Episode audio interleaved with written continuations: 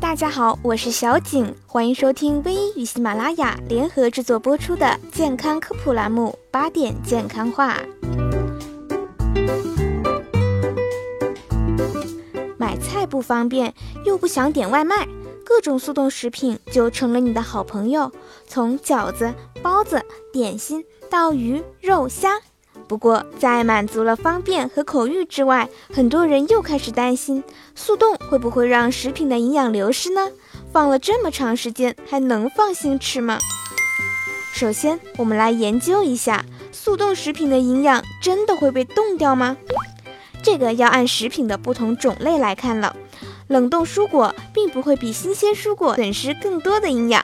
冷冻蔬果一采摘下来，很快就会在零下十八摄氏度进行冷冻。在这个温度下，蔬果的呼吸作用几乎停滞，微生物也无法繁殖，理论上更有助于营养物质的保留。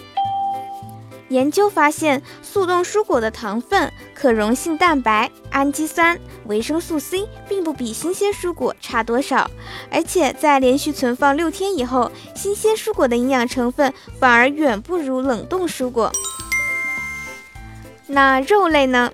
肉主要提供蛋白质和矿物质，在温度极低的条件下，蛋白质和矿物质基不会发生变化，所以冷冻肉类的营养价值几乎不会有损失。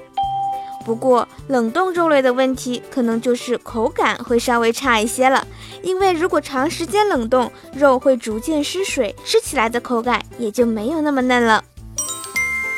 那么，速冻饺子类呢？很多人喜欢速冻饺子的口味，殊不知它的美味是用高盐高油换来的，而且这种加工馅料类的食物更容易有微生物污染。贡丸、鱼丸、饺子的鲜嫩多汁都是靠脂肪、盐、味精等调味料来保证的。贡丸的脂肪含量占总热量的百分之七十二，鱼饺、虾饺占百分之六十至百分之七十。冷冻水饺、馄饨的肉馅脂肪含量达百分之六十八，同时它们所含的盐量是新鲜五花肉的四至五倍，盐量高对高血压、心脏病、肾病患者的危害不言而喻。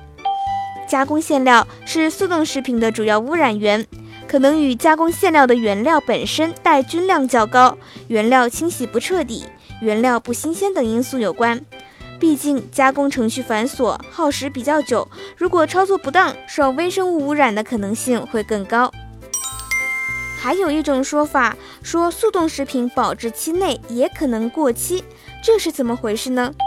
对于速冻食品来说，有一个十分重要的问题：冷链运输。一般速冻要求运输保存过程不能解冻，但是很多小城市、农村，甚至某些大城市的超市都无法做到不冻溶。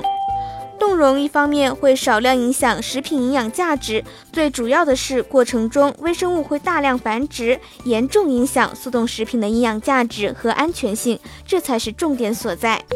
所以呢，在购买速冻食品时，千万要注意选择，不要选那些是明显解冻过的。没有解冻的，应该保持了良好的卖相，比如不会结块。最后强调一下，大家平时生活中啊，小病上医院，大病先预约。我们微医平台上可以约到全国的专家咨询、看病、复诊，都可以通过下载微医 App 实现。我们想做的只是建立患者和医生之间的纽带，更方便就医。况且有时候医生的一句话可顶家人的一百句呢。